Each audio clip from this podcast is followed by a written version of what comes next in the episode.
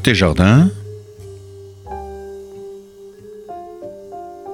une émission proposée et animée par Jacques Benamou.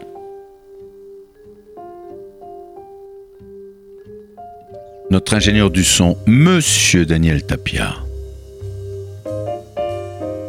Bonjour et bienvenue aux auditeurs de Côté Jardin sur la fréquence radio 94.8 sur bande FM et par internet sur le site radio-rcj.info puis cliquez sur le direct. J'ai le grand plaisir d'accueillir aujourd'hui monsieur Georges Fenech, ancien magistrat, ancien député, président de la commission d'enquête sur les attentats de 2015. Monsieur Georges Fenech, bonjour. Bonjour. Euh, si vous me le permettez, je gommerai le monsieur. Ça fait un peu pompeux. hein, à moins que vous y voyez un inconvénient, ce qui m'étonnerait, non? Non, pas du tout au contraire. Pour n'utiliser que votre prénom et votre nom au cours de notre émission. Georges Fenech. Je pense que la plupart des auditeurs vous connaissent aussi bien par la lecture de vos nombreux ouvrages que par vos interventions médiatiques très remarquées. Vous êtes né à Sousse, en Tunisie. Vous avez ensuite vécu à Lyon, où vous avez fait vos études maîtrise en droit, école nationale de la magistrature, etc.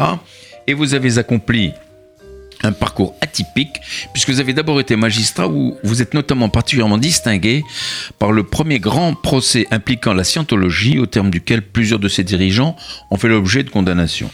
Vous êtes également spécialisé dans la lutte contre le trafic de stupéfiants, la délinquance des mineurs et également dans les dossiers d'accidents médicaux. Vous avez été maître de conférence à l'Institut d'études judiciaires de la faculté Jean Moulin à Lyon et à l'Institut d'administration des entreprises ainsi qu'au Centre de formation professionnelle des avocats à Lyon. Et puis en 2002, sous les couleurs de l'UMP, parti au sein duquel vous exercez des fonctions de conseiller politique, vous êtes élu député de la 11e circonscription du Rhône. Je passe sur toutes vos activités jusqu'à la fin de votre mandat de député en 2008, où vous êtes réintégré dans la magistrature et mis à disposition du Premier ministre, alors François Fillon, qui vous confie une mission d'évaluation des dispositifs de lutte contre les sectes. Vous êtes ensuite nommé président de MIVILUD, c'est-à-dire la mission interministérielle de vigilance et de lutte contre les dérives sectaires, par décret du président de la République, où vous restez jusqu'en juin 2012, car vous êtes de nouveau élu député de la 11e circonscription du Rhône avec 65,02% des voix. Hein C'est beau ça. Loin devant votre adversaire. Je passe encore sur les activités que vous avez déployées pendant votre mandature. Et en février 2016, vous êtes désigné pour présider la commission d'enquête parlementaire sur les attentats de Paris. Dans votre rapport publié en juillet 2016, vous prenez notamment une refonte des services de renseignement avec la création d'une agence de lutte antiterroriste rattachée au Premier ministre. Et depuis la rentrée 2017, vous devenez consultant pour la chaîne CNews sur les questions liées au terrorisme. Comme je l'indiquais au début de ma présentation, je rappelle que vous avez écrit de très nombreux ouvrages soit seul, soit en collaboration avec d'autres personnalités éminentes. En voici quelques titres, si vous me le permettez. Même base sur la justice, les années noires euh, de Mitterrand à aujourd'hui, chez Jean-Claude Lattès en 97, face aux sectes, politique, justice, État, PUF en 99, Tolérance zéro, en finir avec la criminalité et les violences urbaines, chez Grasset en 2001, vous voyez, ils étaient précurseurs, tout ça, vous aviez un, visionnaire. L'insécurité, édition des Cirques en 2002, Un juge en colère, en finir avec le juge 2002, euh, pardon, d'instruction en 2012, édition du félin en 2005, pardon, c'est bien Oui, ça. hein, ça, pardon, ouais. Voilà. Criminel récidiviste, peut-on les laisser sortir? Archipel en 2009, Apocalypse, menace imminente chez Calman Levy en 2012, qui imagine le général de Gaulle mis en examen? Le First Document en juillet 2017 et votre tout dernier, Bataclan, l'enquête vérité, édition UPPR en octobre 2017. À l'heure actuelle, à l'heure actuelle, vous êtes expert consultant dans un cabinet d'avocats et directeur général d'une société d'intelligence artificielle. Ouf Quelle carrière, Georges Fenech Et je suis passé sur beaucoup de vos activités. Alors, Georges Fenech, cette grande carrière magistrature puis politique, était-ce une vocation pour vous? Je dirais pas une grande carrière, vous savez, je n'ai pas, je n'ai pas accédé à... Soyez pas trop modeste. Non, non, je- pas- il n'y a pas de fausse modestie. Hein. J'ai fait une carrière classique euh, de magistrat. Après euh, le concours euh, de l'école nationale de magistrature. Et puis ensuite, bon, j'ai pris un virage euh, plus politique par mon engagement syndical dans la magistrature.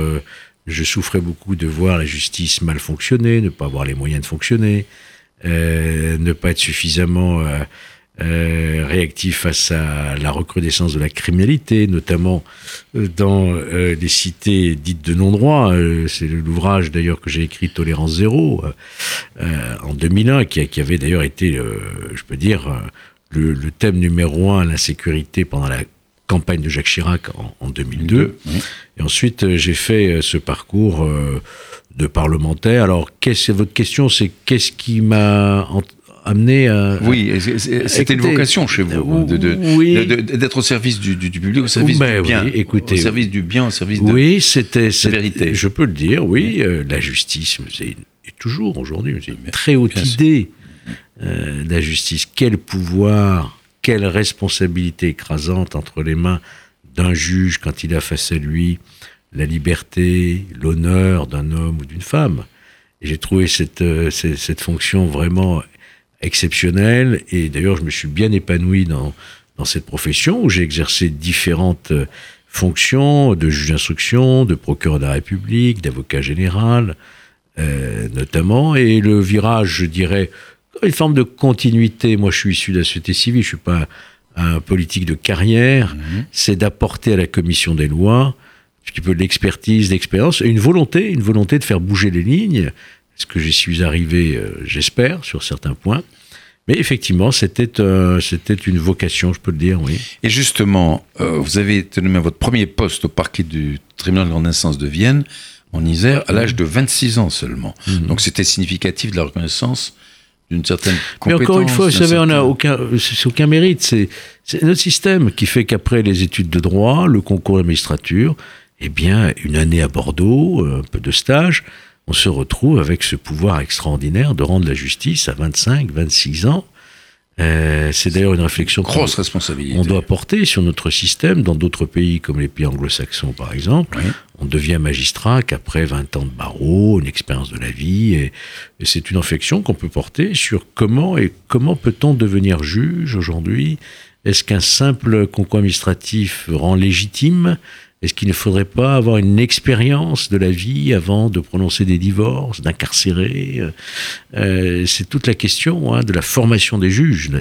on a une très bonne école, hein, c'est pas ça la question. une très bonne école qui rayonne dans le monde entier d'ailleurs, qui exporte beaucoup son savoir-faire, si je puis dire. Mais pour autant, le métier de juge n'est pas un métier comme les autres. Je ne sais même pas si on peut parler de métier.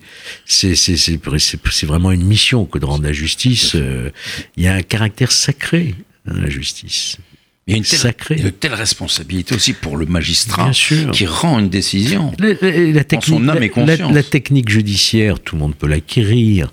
Rédiger une ordonnance, un réquisitoire, apprendre les délais, apprendre les articles. Mais le plus difficile, c'est de prendre une décision. Le plus difficile, c'est d'avoir un esprit, je dirais, équilibré, qui ne soit pas un esprit euh, euh, formaté, voire militant quelquefois. Moi, tout mon engagement syndical magistrature, c'était ça, c'est de faire en sorte que la justice reste à son niveau d'arbitre et ne tombe pas dans l'arène politique. Moi, j'ai beaucoup milité pour euh, lutter contre la politisation de la justice, dont on parle aujourd'hui. Aujourd'hui, il y a toujours un soupçon.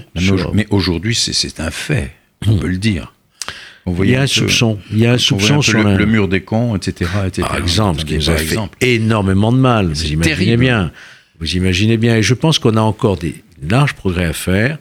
J'avais, lors de, ma, de mon dernier mandat, été co-rapporteur d'une réforme euh, du Conseil supérieur de magistrature qui garantit cette indépendance. Malheureusement, elle n'est pas allée à son terme, parce que vous savez que pour réformer le CSM, il faut une réforme constitutionnelle. Et pour une réforme constitutionnelle, il faut les trois cinquièmes la majorité du Parlement, ce qui n'est pas facile ah à, obtenir. Et, il y a toujours cette question de la réforme du Conseil supérieur magistrature qui est euh, en débat aujourd'hui, et j'espère qu'elle verra le jour. Euh, il faut vraiment l'espérer, mais justement, comme vous disiez très justement, euh, la responsabilité du juge mmh. en face d'un prévenu, quel qu'il soit, mmh.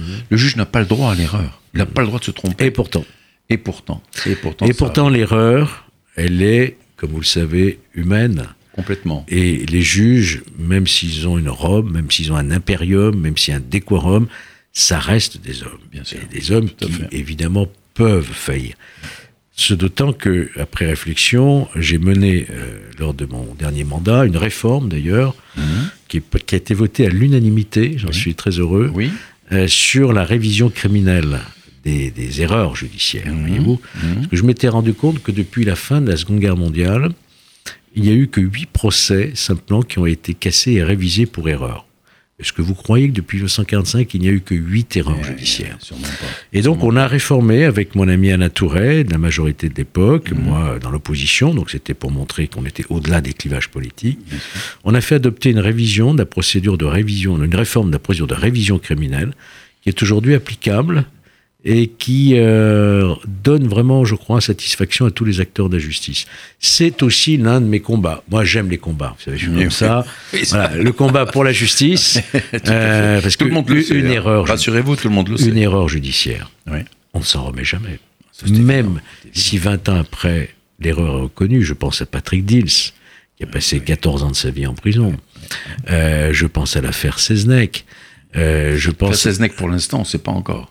Elle est toujours considérée, toujours considérée comme coupable. Mais oui, bien sûr. Et je continue à me battre avec son petit-fils Denis Seznec pour qu'il y ait à nouveau une révision, je dois le voir d'ailleurs prochainement, une révision de, de ce procès où il y avait vraiment, vraiment matière à réviser. Je regrette que la dernière fois, ça a été rejeté par, par la Cour de révision. Mais entre-temps, Il y, avait des- il, y avait des- il y a vraiment des éléments Ah qui oui, permettent de disculper le. Bien sûr.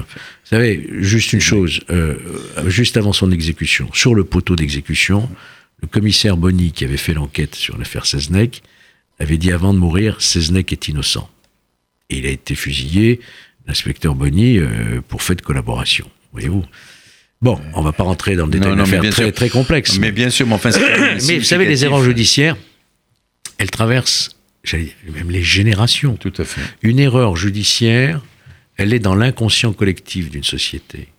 Si je vous dis euh, l'affaire Calas, Oui. Ah bah oui, bah Voltaire, c'est resté dans, les, dans toutes les mémoires. L'affaire Le Sur, que ces grandes affaires judiciaires, voyez-vous. Donc, eh, on n'évitera jamais. Le risque zéro n'existe nulle part, et surtout pas dans ce domaine de la justice. Mais au moins, il faut que la justice, qui a besoin d'autorité, qui a besoin de certitude, puisse aussi euh, être en capacité de reconnaître ses erreurs lorsqu'une erreur est commise. Un long chemin encore à parcourir. Alors, euh, euh, Georges Fenech, vous avez, quoi que vous disiez, vous dites, mais non, je fais une carrière toute normale. Non, non, quand même, vous avez une carrière politique, euh, magistrature, avocat, etc., etc. Alors, de toutes vos activités, quelle est celle qui, avant aujourd'hui, hein, euh, où vous faites de la lutte contre la radicalisation, euh, votre cheval de bataille, quelle est cette activité qui, qui vous a le plus marqué et qui vous marque le plus aujourd'hui? Qu'est-ce qui vous... Moi, je reste euh, profondément un magistrat. D'accord. Euh, c'est euh, peut-être un peu idéaliste, mais j'ai un Non, idéal de justice que- je place vraiment au-dessus de tout. Je crois que c'est le dernier grand corps de l'État qui tient bien encore. Euh, je regrette énormément tout ce qui se passe actuellement. Vous avez vu avec Mélenchon, Voilà, qui, met, quand qui on met en cause les attaque- magistrats, etc. Quand on attaque l'institution judiciaire, je dis pas que l'institution judiciaire est à la- à l'abri de toute critique, mais l'institution judiciaire, elle est indépendante. Il faut qu'elle reste indépendante. Il ne faut pas la traîner comme ça euh, Dans la boue. dans la boue, Oui, parce que si la justice, euh, si on n'a plus confiance en la justice, on n'a plus confiance en nos institutions de la République. Tout à fait. Donc voilà, moi, pour Oui. moi, c'est ça. Je reste un magistrat, peut-être un peu égaré en politique, parce qu'avec une volonté de faire les choses. Mais c'est passionnant ce que vous avez mais, fait. en mais- fait, mais vraiment. oui, oui, voilà. Mais, absolument. Mais ça, ça, ça prouve que vous avez quand même un certain nombre de lucarnes. Voilà, on va dire ça, on va dire ça comme ça. Mais aujourd'hui, Mm. plus rien, plus personne ne respecte rien. Quand dans- dans un pays, on ne respecte plus sa police, on ne respecte plus sa justice, on ne respecte plus les institutions. Où allons-nous? Voilà le problème. Exactement. Et que pouvons-nous faire? Alors. Euh, Georges Fenech, vous venez de vous associer à deux anciens députés pour monter une société de conseil spécialisée dans les questions de terrorisme et de lutte contre la radicalisation. Pouvez-vous nous dire quelques mots de cette, ins- de cette société-là? Moi, je, je- je- je pense que. Comment la- elle fonctionne la- la et lutte- à qui s'adresse-t-elle? Euh, Je pense que la, la vigilance par rapport à ce phénomène insidieux euh, dans notre société aujourd'hui de l'extrémisme, de la radicalisation violente, qui a été à l'origine euh, des attentats que nous avons subis euh, ces dernières années, euh, c'est une priorité pour tous les acteurs publics, voyez-vous. Et fort de mon, mon expertise en tant que président de la commission d'enquête, et celle de mes deux collègues qui étaient Sébastien Pietrasanta, député socialiste, maire d'Anières, qui était mon rapporteur, ma commission d'enquête, de celle de Patrick Menouchi, ancien député de Marseille, qui était lui-même rapporteur de la commission d'enquête sur les filières djihadistes. Euh, nous sommes dit, puisque aujourd'hui nous n'avons plus de mandat de député, nous avons quand même une expertise, il faut qu'on puisse la faire partager. Et c'est pour ça que nous avons créé un organisme de formation à destination des élus et à destination des agents territoriaux, les maires, les conseillers départementaux, etc. Et donc nous allons régulièrement dans les départements, dans toute la France, euh, passer une journée complète, une demi-journée, avec des élus pour leur faire part de notre expertise et mieux les armer pour mieux reconnaître et identifier les signaux faibles de la radicalisation et mettre en place des dispositifs pour lutter contre ce fléau qui gangrène notre société. Complètement. Alors maintenant, on va rentrer justement dans le vif du sujet. Euh, hmm. La plupart des attentats terroristes en France sont bien le fait de Daesh. On dit que Daesh est défait territorialement, territorialement, pardon, et que son chef Abou Bakr al-Baghdadi aurait été tué. Et pourtant, et pourtant, j'ai lu encore aujourd'hui que de Syrie, presque chaque mois, il y a une centaine de terroristes qui allaient rejoindre Daesh. Euh, est-ce que vous avez des informations là-dessus?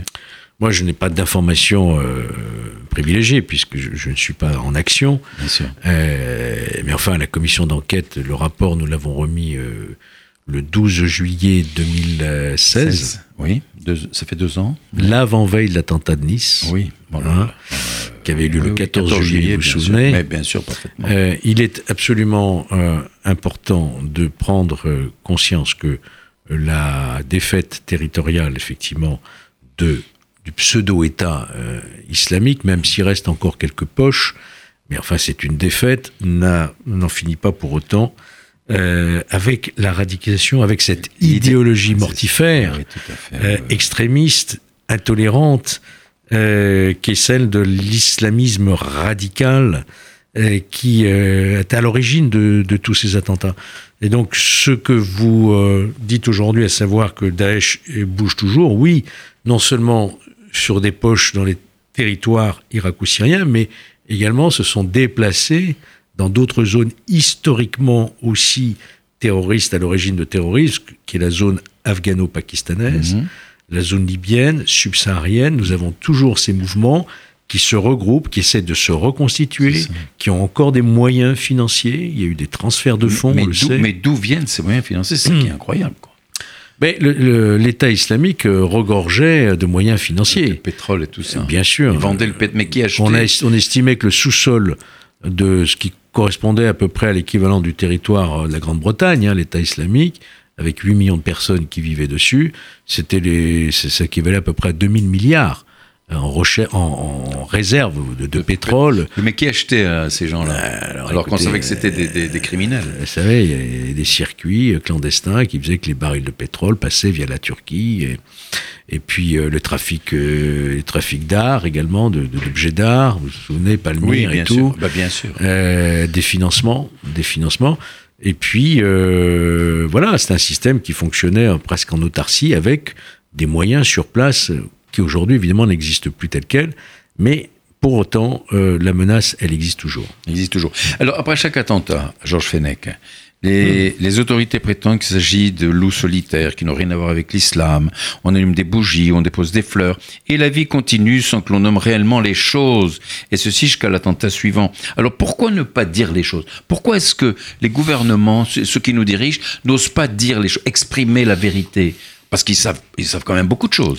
Non, mais qu'il y ait des, des, commémorations pour les victimes. Bon, c'est normal. C'est plus que normal. C'est un devoir bien sûr. de la société de se montrer solidaire de, bien sûr. Euh, des victimes et de leurs familles. Euh, il y a d'ailleurs une journée nationale pour bien les sûr. victimes. Mais quand ça s'arrête là. Du terrorisme, mais il est évident que ça ne suffit pas. Mais évidemment. Euh, et qu'il faut regarder l'ennemi en face il faut être euh, capable et avoir le courage de le nommer. Il n'y a d'ailleurs aucune raison de ne pas le nommer. Eh bien voilà, justement. Bien sûr, c'est, moi je vous le dis, c'est euh, l'islamisme radical qui euh, est à l'inspiration avec al-Baghdadi et d'autres, al-Souri et d'autres, à l'origine de cette doctrine mortifère qui considère que tout ce qui n'est pas, tout ce qui ne correspond pas à des préceptes, comment dire, euh, quasiment du prophète, du, temps du prophète, avec des vies d'une rigueur implacable, avec tout ce que nous, nous, combattons évidemment, c'est-à-dire l'inégalité homme-femme par exemple,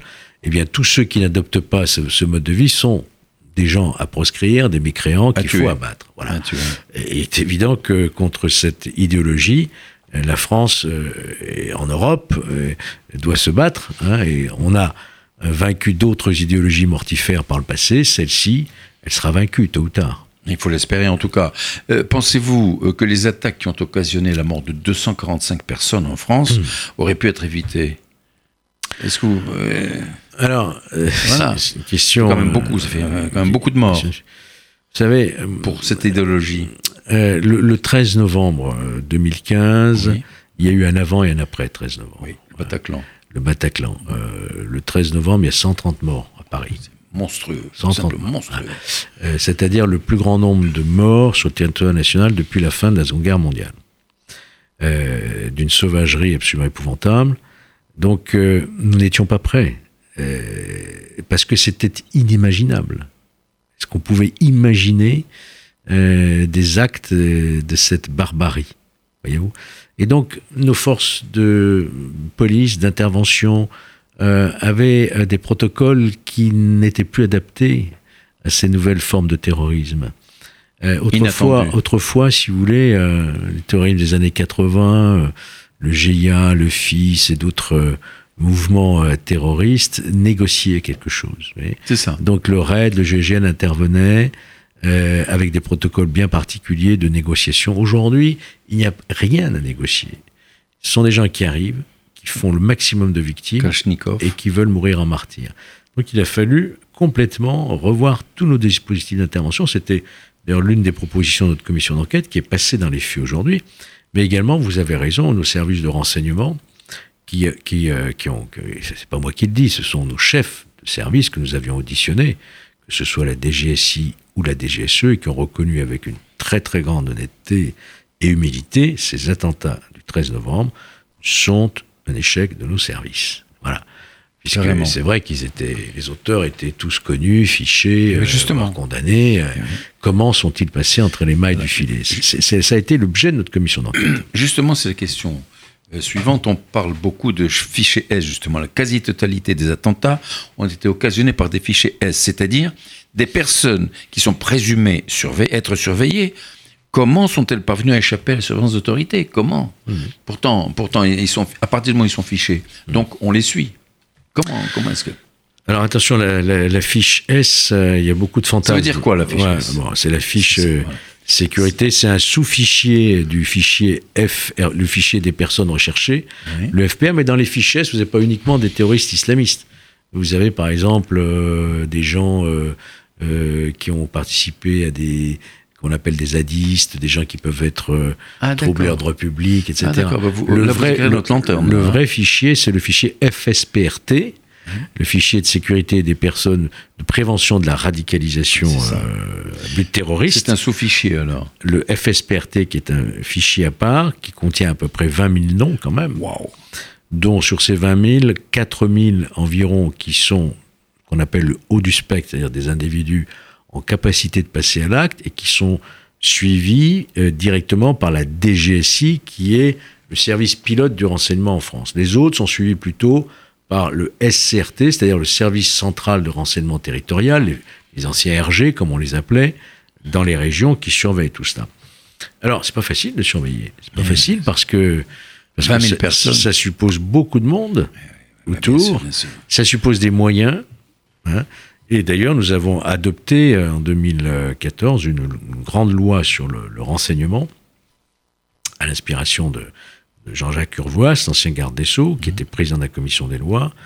la France est enfin dotée d'une loi, nous étions pratiquement les derniers en Europe, sur le renseignement, en légalisant des moyens techniques de surveillance. Par exemple ben, Par exemple, euh, les IMSI catchers, qui... Euh, qui n'avaient pas d'existence légale. Les MC cachers sont des, des, boîtes qui vont avaler euh, dans un certain rayon euh, tout ce qui se passe en écoute téléphonique, euh, échange d'emails, etc., etc. Ensuite, après, il y a des logiciels qui font des tris, évidemment, par lecture sémantique. Et puis les langues, etc. Voilà. Ouais, bon, bah ça, c'était des outils qui étaient utilisés un petit peu comme ça en dehors de, de, de la réglementation. Aujourd'hui, tout cela est réglementé, et tant mieux d'ailleurs, parce qu'il y a une commission nationale qui, qui, surveille effectivement le respect des libertés individuelles. Bon. Aussi la, la, sonorisation de certains lieux, le balisage des véhicules. Voilà, on a doté enfin notre pays d'une grande loi sur le renseignement. Mais surtout, au-delà de ça, je pense que la, la difficulté, c'était le manque de coordination des services de renseignement. C'est ce que nous avions euh, mis en lumière dans notre rapport. Il fallait coordonner mieux que nous le faisions Mm, les quelques. Il y a à peu près une quinzaine de services de renseignement dans notre pays, vous savez. Oui, bien la sûr. DGSI, Bien la sûr. DGSE, le SCRT, les douanes, la finance, mais- etc. Oui, mais justement, euh, euh, a- est-ce qu'il y a un fil commun à toutes ces- tous- tous- tous organismes-là oui, chacun est dans. Ch- chacun est dans son coin, chacun travaille dans son coin. Est-ce qu'il n'y a pas une, une façon, euh, je sais pas, une institution qui, l'important, c'est justement- à centraliser tout ça. L'important, c'est l'échange et le partage Oui. de la Et formation. ça se fait. C'est c'est ce que nous avions constaté notamment euh, notre- lors de notre, du déplacement de notre commission d'enquête à, Washington. On a bien vu qu'après le 11 septembre euh, 2001, les Américains se sont réorganisés car les différentes agences NSA, FBI euh, CIA euh, avaient des bribes d'informations mais n'avaient pas partagé l'information. Et donc les États-Unis ont créé le National Counter-Terrorist Center, qui est un organisme aujourd'hui qui supervise les agences de renseignement. Donc on a fait la même proposition en France. Euh, du ministère du quinquennat de François Hollande, c'était un peu tard pour le mettre en œuvre, et Emmanuel Macron l'a mis en œuvre puisqu'il a créé le Centre national de contre-terrorisme, rattaché directement au chef de l'État, Ah oui, et qui est un organe de coordination et d'impulsion d'une stratégie antiterroriste, voyez-vous. Donc ça, ça nous manquait. Aujourd'hui, c'est dans la pratique. hein. Et, et depuis, depuis peu de temps finalement. Bah, ça fait un an maintenant. Ça fait un an, Ouais. que- Mais on avait pris du retard. Est-ce qu'il a eu l'occasion Je dis pas qu'il n'y avait de- pas de partage auparavant. hein. Oui. Il y avait la cellule ALAT qui Oui. fonctionnait plutôt Oui. bien, euh, mais il manquait cette impulsion au plus haut niveau de l'État, si vous voulez. hein. Ouais. Et alors le, le fichier, le fameux fichier S là, parce que le fichier S, et par qui il est tenu alors? Ben, ce sont les services de. Alors attention, un fichier S, ben, c'est une fiche de surveillance, c'est-à-dire que quand quelqu'un est suspect, Oui. parce que on- on- parce qu'il fréquente certains lieux, certaines personnes, qui va sur certains sites internet, etc., euh, qui change de comportement, voilà. euh, Donc à ce moment-là, ils disent quelqu'un à surveiller. Donc il est inscrit sur une fichier sécurité, un fichier S, et euh, on surveille ses déplacements, on surveille ses fréquentations.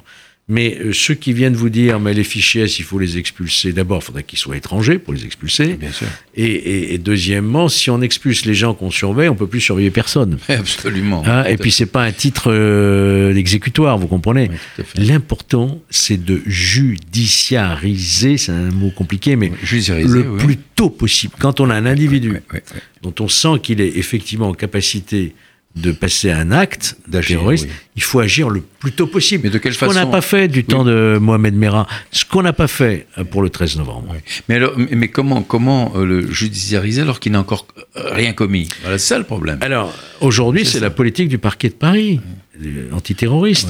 Euh, dès lors qu'on a des éléments qui prouvent que cet individu est dans une certaine mouvance, euh, qui possède chez lui euh, des, des, des pièces à conviction qui permettent de penser qu'il est en liaison avec Daesh, etc., il faut intervenir en association de malfaiteurs à vue terroriste, sans attendre le passage à l'acte. L'association de malfaiteurs. Oui, oui, oui, mais ça implique quand même euh, qu'il y ait des perquisitions, des choses comme ça pour trouver des oui, éléments. oui, alors là, vous savez ce qu'on mais a fait. sur une simple présomption, c'est quand même difficile en droit. Il faut rester dans un état de droit. Mais justement, Voilà. ça, On a, on, a, on a décrété euh, au lendemain du 13 novembre, le 16 précisément, le président Hollande avait décrété l'état d'urgence. Oui. On a vécu plus de deux ans sous le régime d'état d'urgence, ce qui n'est pas sain dans une démocratie. Il a fallu mettre un terme à cet état d'urgence, mais on a intégré dans le droit commun des éléments de l'état d'urgence, comme par exemple, vous avez raison, les perquisitions Oui. dites administratives, Mmh, donc sur le- la décision d'un préfet, mais avec le contrôle d'un juge de la liberté de détention, donc respect des libertés individuelles, Mmh. qui permettent sur des suspicions d'aller voir ce qui se passe et de ne pas attendre les bras croisés. C'est-à-dire faire une perquisition, aller voir l'ordinateur, empêcher des déplacements, exercer une véritable surveillance, sans attendre euh, le passage à la. Qu'est-ce qui vaut mieux Prévenir ou agir après l'attentat? Ah, Moi je dis, il vaut mieux prévenir. Ça- ça- Donc le paquet, il faut le mettre avant et Mais pas bien- après. mais bien sûr. Après, bien sûr. Mais bien sûr. Au niveau de la répression, de la sanction, mais surtout intervenir avant. Ouais, ouais. Mais on, on parle de rétention administrative, justement, euh, qui est prônée par, par beaucoup de politiques. hein. Mais en fait, elle est un peu en contradiction avec notre état de droit, finalement. Écoutez, ça, c'est une question difficile. Euh, Pour priver de liberté quelqu'un, euh, il faut pouvoir euh, avoir des, des éléments convaincants. Mais C'est- absolument, probant. euh, la rétention, la détention administrative, je l'ai vu fonctionner, moi. Oui. Et je l'ai vu fonctionner au centre offert en Israël. J'ai eu ce privilège en Cisjordanie. J'ai eu ce privilège d'être autorisé, je crois que j'étais le premier politique français à rentrer dans le centre offert, où j'ai vu ces individus du Hamas, du Hezbollah, être euh, retenus, détenus, sans qu'ils aient passé l'acte, mais avec une telle suspicion qu'il fallait euh, les mettre hors d'état de nuire, voyez-vous. Mais Israël, c'est une situation géopolitique différente. Il y a un état de guerre, il y a un état... Bien sûr, complètement. Voilà, aujourd'hui, alors en France, moi ce que je pense, c'est que quand on a de véritables éléments de suspicion, alors que même que l'individu n'est pas euh, passé à l'acte, il faudrait prévoir un régime qui n'existe pas aujourd'hui, qui permettrait euh, de mettre la personne sur surveillance effective avec un périmètre de, où il ne se déplace pas, euh, où on peut vraiment le surveiller et faire une évaluation. Faire une évaluation euh, de sa dangerosité. Oui, mais à partir du On où évalue bien les dangereux psychiatriques ou alcooliques. Pourquoi on n'évaluerait pas euh, ces individus qui sont dans une mouvance terro- d- d- d'essence Oui, mais à partir du moment où ils se sentent surveillés, peut-être ils vont se tenir à carreau. Eh ben tant mieux. Et c'est quand même difficile. Eh oui. ben tant mieux. Oui, vous avez raison. Euh, tant mieux, c'est bien le but. Hein. Oui, ils se tiennent, ils se Ouais. tiennent à carreau jusqu'au moment. C'est où ils bien le peuvent- but. Jusqu'au moment où ils peuvent euh, éventuellement agir. C'est Oui, ça le problème. oui. Alors, euh, Là, je- le risque zéro n'existe pas, cher monsieur non, mais je- Le risque non, zéro, mais- mais celui qui vient tous. vous dire on va éradiquer le terrorisme, justement. c'est de la démagogie. Mais oui, tout à fait. Justement, on, on va, on va un petit peu en parler. Euh, euh, la solution pour une meilleure surveillance des fichiers S, donc euh, c'est c'est- c'est- euh, c'est c'est pas c'est pas c'est pas évident. Donc par conséquent, c'est pas évident à mettre. euh, Non, c'est en œuvre tout c'est cela. compliqué, mais, mais regardez quand même depuis euh, 2015 maintenant, Mhm. euh, les attentats du 13 novembre, on a beaucoup progressé. Il y a, il y a beaucoup de, on le dit pas trop, mais il y a, il y a beaucoup d'attentats qui ont été déjoués, Oui. beaucoup de terroristes qui ont été neutralisés, une meilleure coopération. C'est quoi neutraliser bah, Neutraliser, c'est le jargon. Euh, C'est quoi c'est le service d'ordre. Non, mettre- neutraliser, c'est les euh, piquer. euh, Non, non, neutraliser, c'est abattre. Quand Carrément. on neutralise un terroriste, ça veut dire qu'il a été abattu. Ah oui, d'accord. Voilà. Que ce soit sur notre territoire ou sur les territoires extérieurs. Avant qu'il passe à l'acte. Avant qu'il passe à l'acte ou après qu'il soit passé à l'acte. Ben après pour l'empêcher.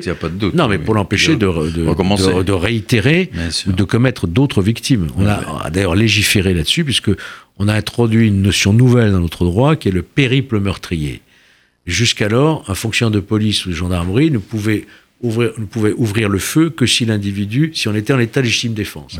Aujourd'hui, avec cette notion de périple meurtrier, quand un individu vient de commettre un attentat, par exemple, et se sauve pour, euh, on ne sait pas, il va peut-être en commettre un autre, Absolument. les forces de l'ordre ont aujourd'hui le droit de l'abattre, Ah oui, Euh, sans risque d'être poursuivi. sans euh, risque d'être poursuivi. Oui, pour, euh, oui, etc. Alors, euh, Georges Fenech, je rappelle à nos auditeurs qu'ils sont à l'écoute de Côté Jardin sur RCJ, que j'ai l'immense plaisir d'accueillir Monsieur Georges Fenech.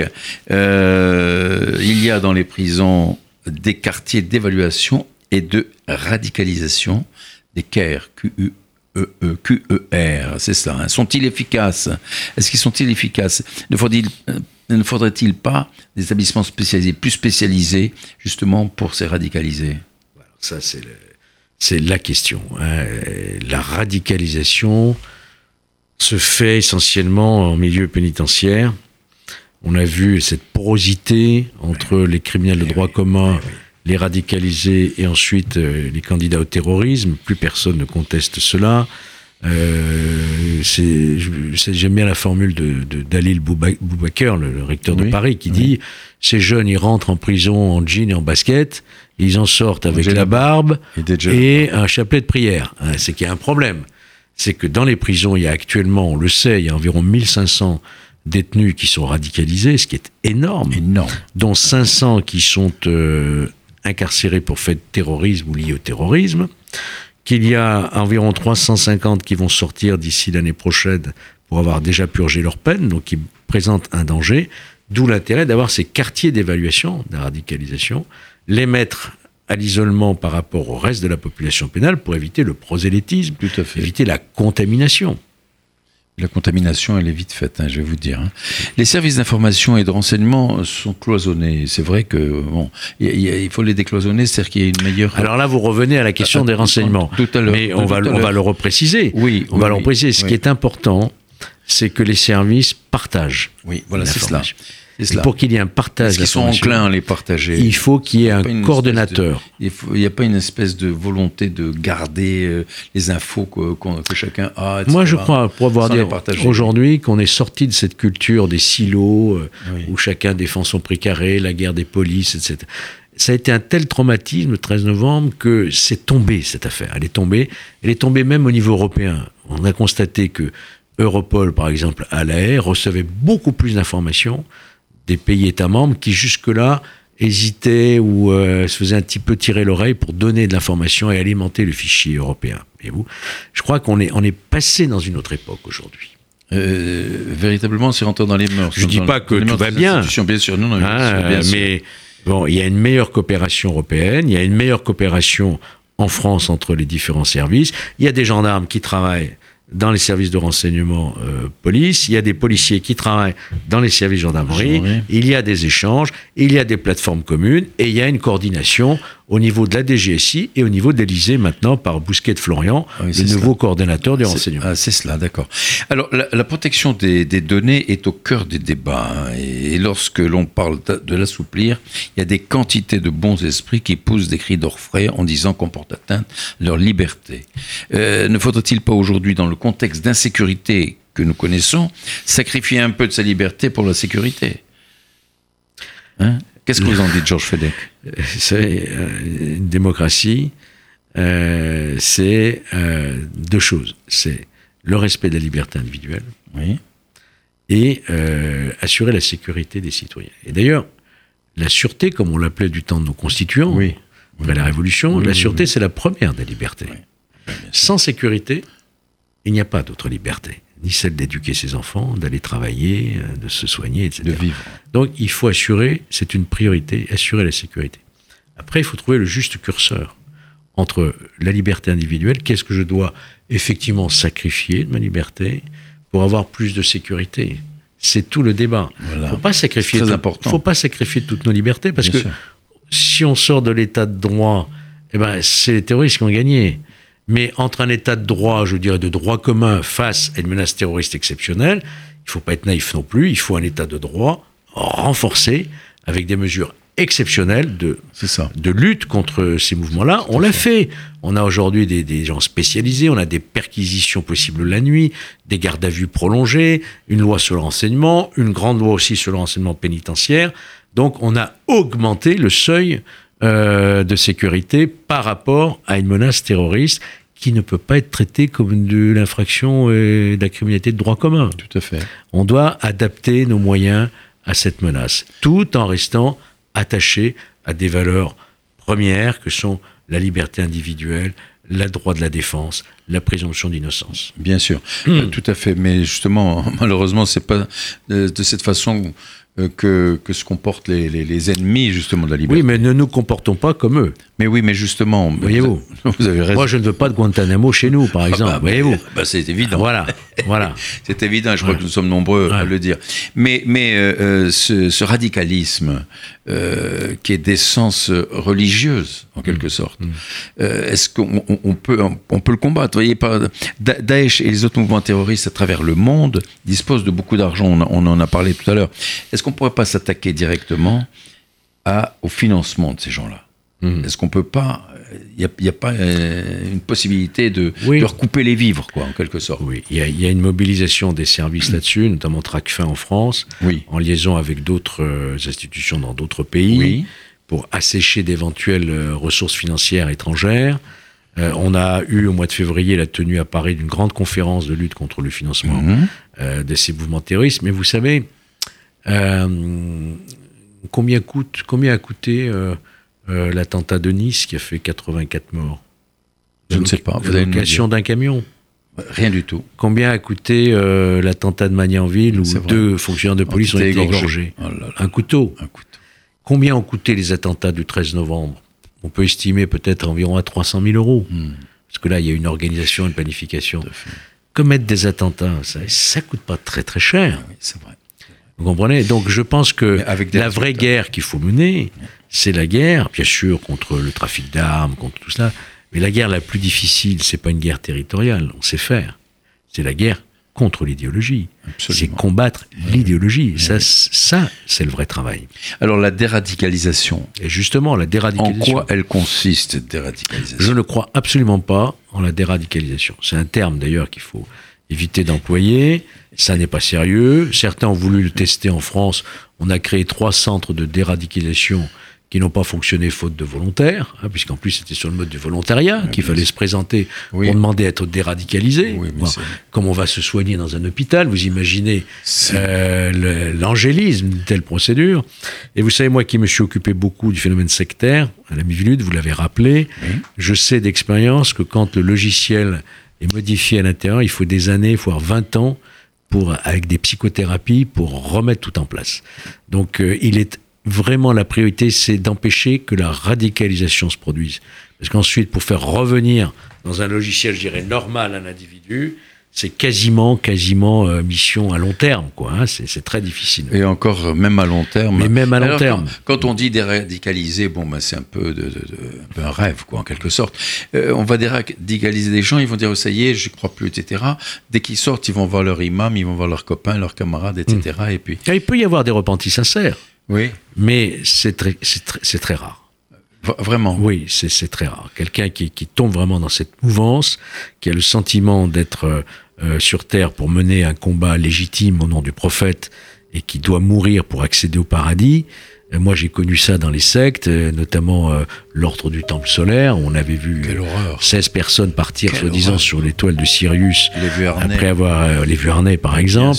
J'ai connu ça par l'expérience que j'en ai avec la secte notamment il y a eu 900 morts par empoisonnement collectif aux États-Unis, l'affaire Jim Jones, euh, l'affaire des Davidiens, euh, 90 morts, des gens qui préfèrent mourir et se sacrifier que de se rendre. Euh, donc là, on est dans le même phénomène de jusqu'au boutisme. C'est-à-dire la mort est salvatrice. On n'a pas peur de la mort parce que c'est bien le but pour accéder à une autre vie, un paradis, etc. Quand vous avez ça dans le cerveau, pour l'enlever, c'est extrêmement Et quand, euh, et quand on compliqué. vous dit que euh, chaque euh, mort euh, par un islamiste est récompensé par 72 vierges au paradis, euh, quelqu'un est revenu là pour nous dire qu'il y en avait 72 Non, je ne crois pas. non. Hein Je ne crois pas et je ne crois pas que de sitôt il reviendra. C'est- extrêmement difficile. Non, mais là, vous savez, c'est- très inquiétant.